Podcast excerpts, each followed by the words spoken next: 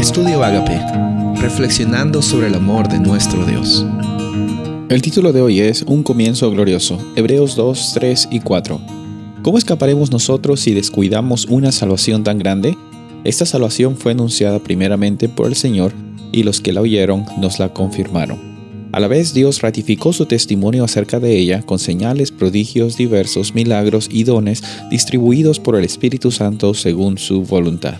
Estamos empezando una nueva serie, un nuevo libro en el cual vamos a estar reflexionando y ese es el libro de Hebreos que se encuentra en el Nuevo Testamento y en los versículos que hemos leído hace algunos segundos vemos de que la experiencia de conversión de estas personas que estaban recibiendo este libro era más o menos personas que no habían escuchado a Jesús de, primera mano. Eran personas que habían recibido eh, este evangelio de salvación por, por evangelistas, ¿no? El evangelista era una persona que compartía las buenas noticias. Y bueno, desde ese momento en adelante nosotros eh, no hemos tenido el privilegio de estar presentes en el momento en el cual Jesús estuvo pasando por esta tierra, pero sí por medio del evangelismo, por medio del compartir las buenas noticias, es que tú y yo tenemos la oportunidad de que también esas sean buenas noticias para nosotros y las podamos nosotros al mismo tiempo replicar,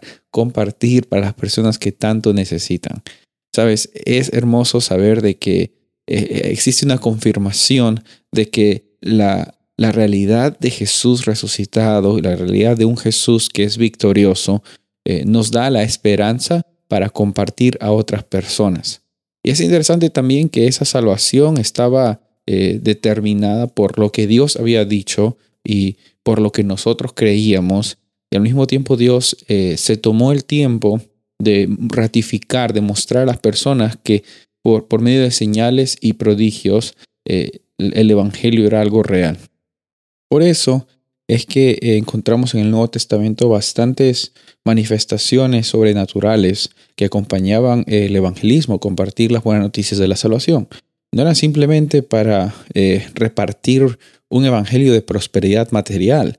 No, cuando Jesús incluso estuvo aquí, él también hacía milagros sobrenaturales que no tenían el propósito de que la gente eh, le gane más eh, buena reputación a Jesús. Todo lo, todo lo contrario, Jesús no estaba buscando reputación, estaba buscando salvar a las personas que, entre comillas, eran de mala reputación en la sociedad.